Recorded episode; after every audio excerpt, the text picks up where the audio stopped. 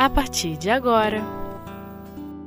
Gestos de Amor O Livro dos Espíritos Introdução 3 Com Ângela Aranda Vamos estudar hoje então a introdução 3 do Livro dos Espíritos, com o título de Introdução ao Estudo da Doutrina Espírita. Na introdução 3, o codificador vai conversar conosco é, sobre os contraditores da doutrina espírita, com foco nos fenômenos físicos e as mesas girantes. No primeiro parágrafo, nos fala assim então Allan Kardec. A doutrina espírita, como qualquer coisa nova, tem seus adeptos e seus contraditores.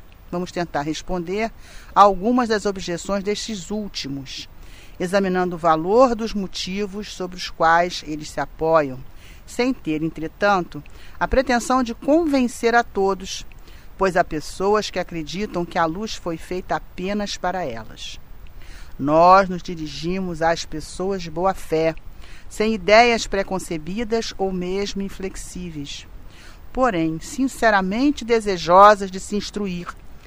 E nós lhes demonstraremos que a maioria das objeções que se opõem à doutrina provém de uma observação incompleta dos fatos e de um julgamento emitido com muita leviandade e precipitação. Então, logo no primeiro parágrafo, nós percebemos a intenção do codificador de colocar nessa introdução as dificuldades que ocorreram à época, né, do início mesmo, do recebimento das mensagens, dos fenômenos físicos que antecederam então é, o recebimento da parte dos espíritos codificadores da doutrina dos espíritos. E ele continua. Lembremos, primeiramente, em poucas palavras, a série progressiva dos fenômenos que deram origem a esta doutrina. O primeiro fato observado foi a de objetos diversos postos em movimento. Designaram vulgarmente sob o nome de mesas girantes ou dança das mesas.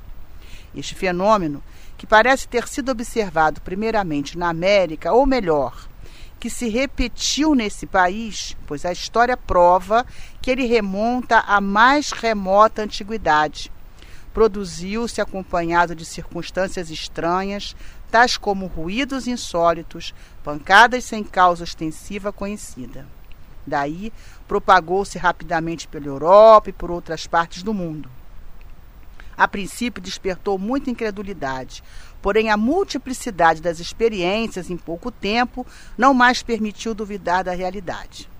O que ele fala aqui para nós acerca do fenômeno das irmãs Fox, né? Vamos lembrar das irmãs Fox lá nos Estados Unidos, na América do Norte, na cidade de Hydesville, por volta de 1848. Era uma família metodista e no finalzinho do mês de março, os ruídos começaram a acontecer na casa, era uma casa de madeira e muitas pancadas nas paredes, no teto, duas jovenzinhas só, eram três irmãs, mas duas jovens, foram com duas jovens que aconteceu o fenômeno, com a Kate e com a Marguerita.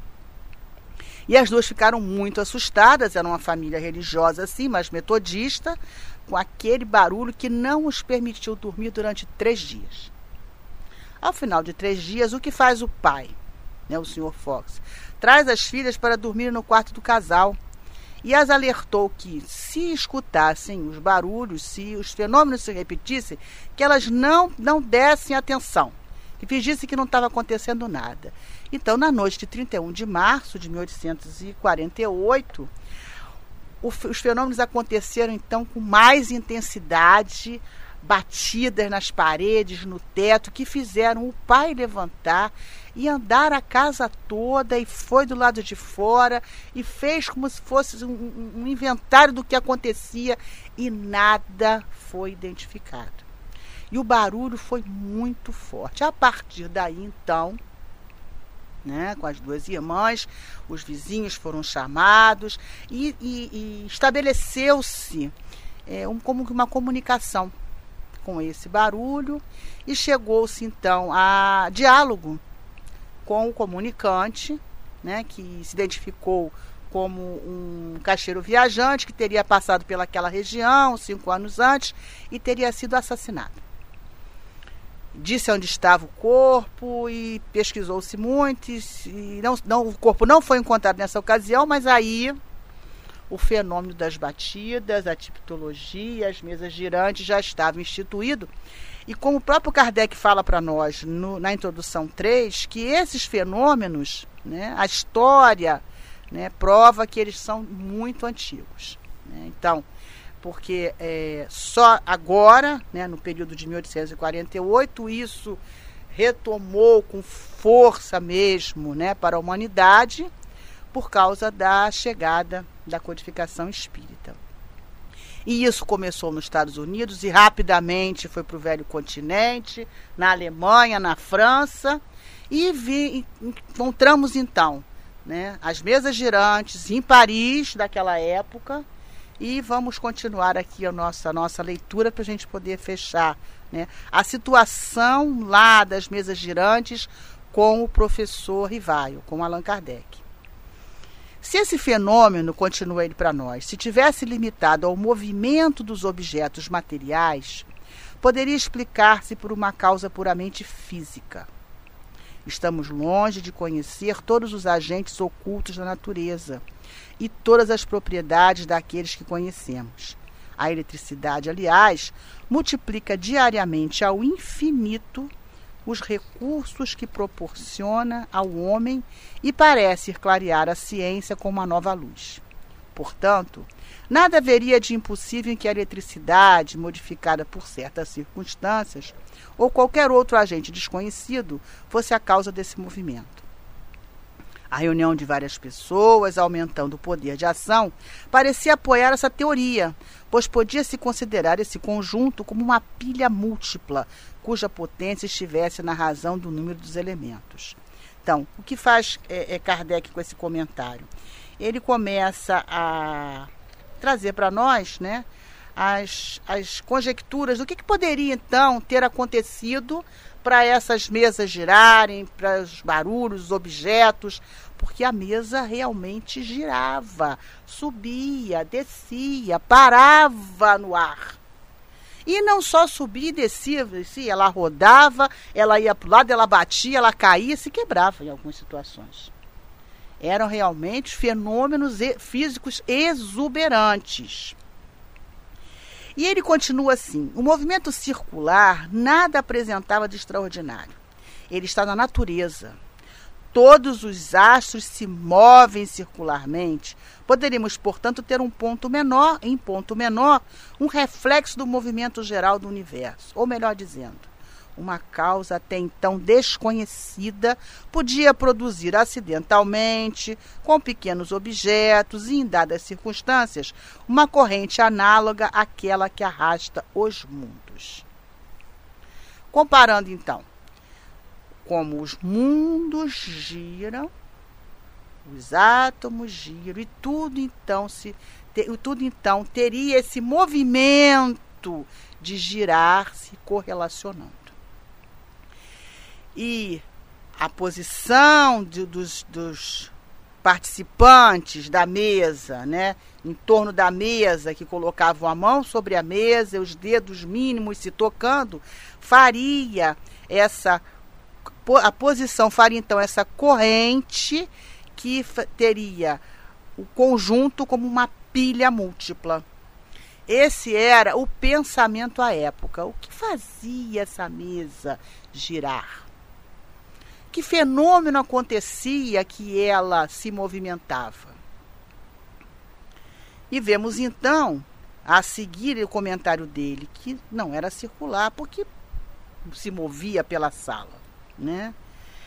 Supondo que os ruídos fossem por causa da madeira, teria também uma teoria que seria fisiológico, algumas pessoas teriam o estalar de músculos que poderiam ser, ser, eh, sugerir esse mesmo ruído. E tudo isso à época foi bem explorado, foi bem comentado, e isso gerou né, muita dúvida, muito, muitos detratores se basearam nisso.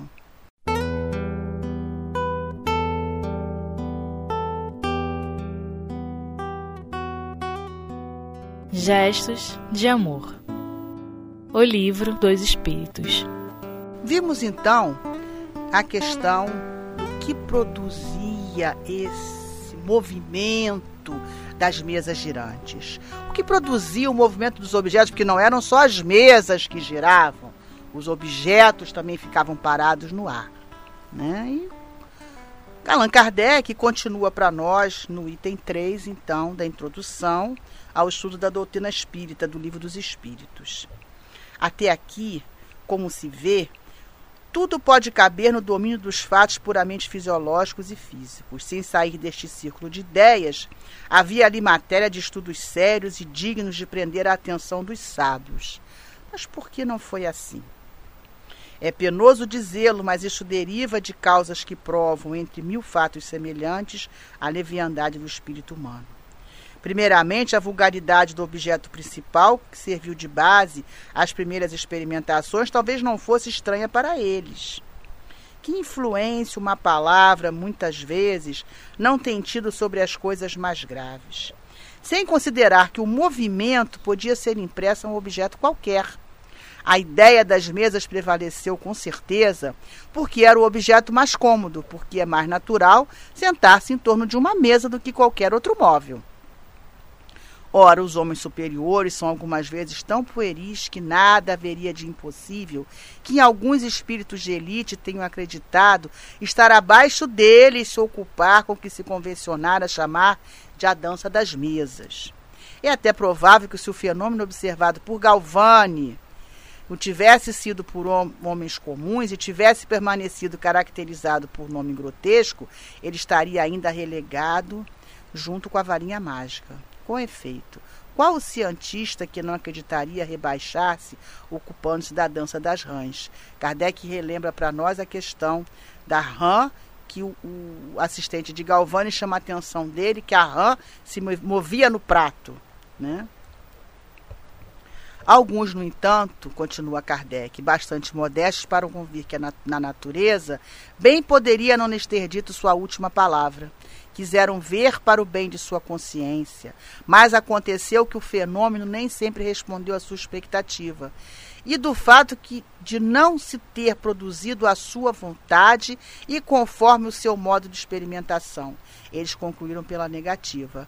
Apesar de sua sentença, as mesas, visto que há mesas, continuam a girar e podemos dizer com Galileu, e todavia elas se movem.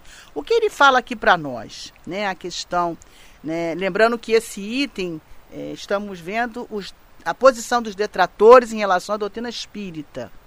Os homens de ciência, né? não todos, à época, né? porque temos vários estudiosos, né? Camille, vários estudiosos ali a, junto, estudando, né? É, relegaram, por quê? Porque como, como a gente, em algum caso, a gente não consegue entender, a gente refuta em vez de buscar observar e acompanhar novas leis. A ciência espírita, então, até o momento, não se tinha visto, estudado o fenômeno físico. A partir daí, a observação vai trazer para nós tudo o que se desenvolveu a partir de Allan Kardec. Um pouquinho mais aqui acerca da situação do momento de Paris.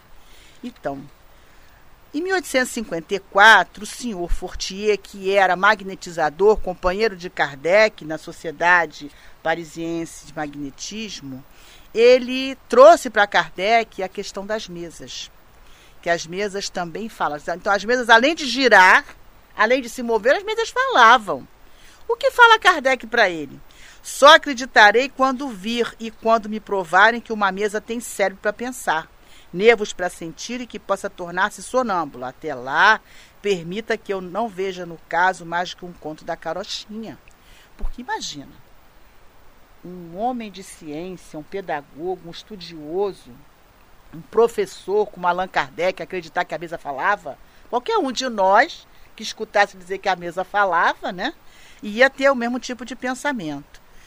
No ano seguinte, 1855, então Kardec é convidado a assistir, a assistir esse fenômeno das mesas, que giravam, saltavam, corriam, em condições tais que ele mesmo, depois que não deixavam margem a qualquer dúvida, aí ele viu que, como é que era a mesa falar.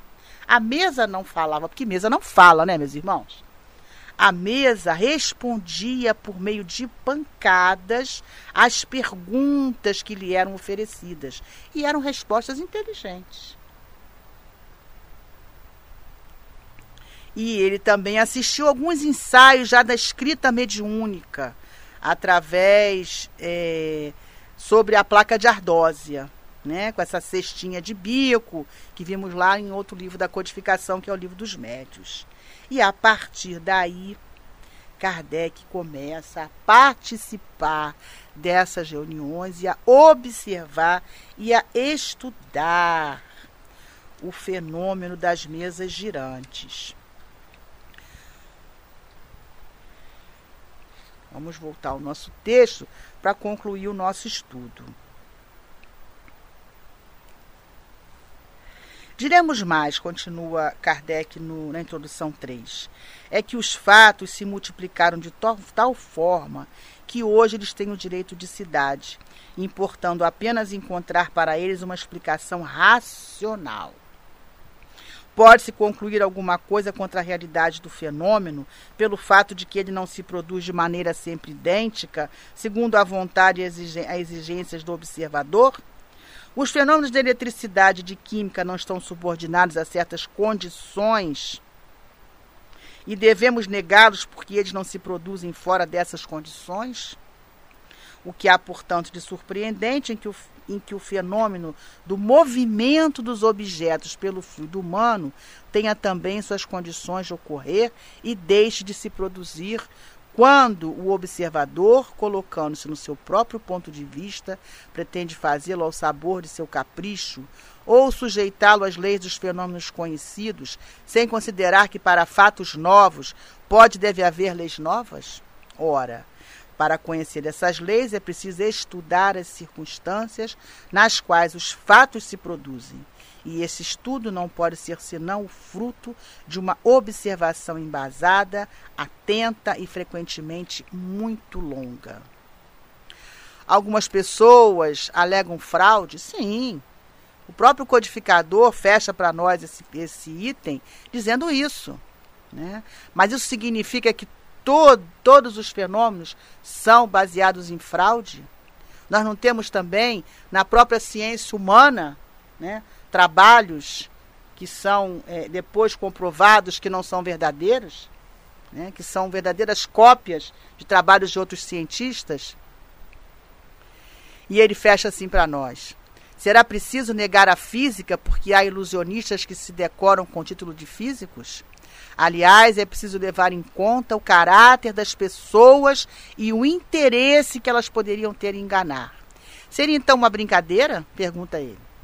Pode-se bem se divertir por um instante, mas uma brincadeira indefinidamente prolongada seria tão enfadonha para o mistificador quanto para o mistificado.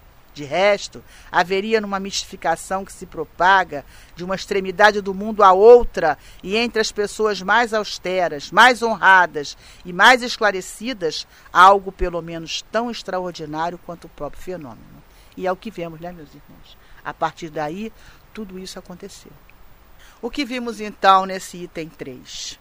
Né? Kardec coloca para nós o início dos fenômenos, como tudo iniciou.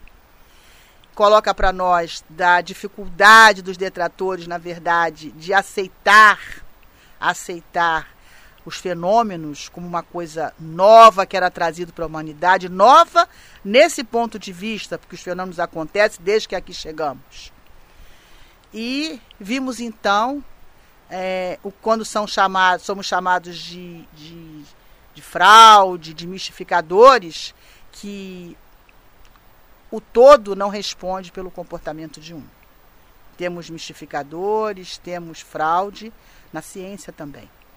E é isso que nós, a partir então desse item 3, nos próximos itens subsequentes da introdução, veremos a partir das mesas girantes todos os mecanismos utilizados para a comunicação do plano espiritual com o plano material, desse mundo único que formamos que é o Or.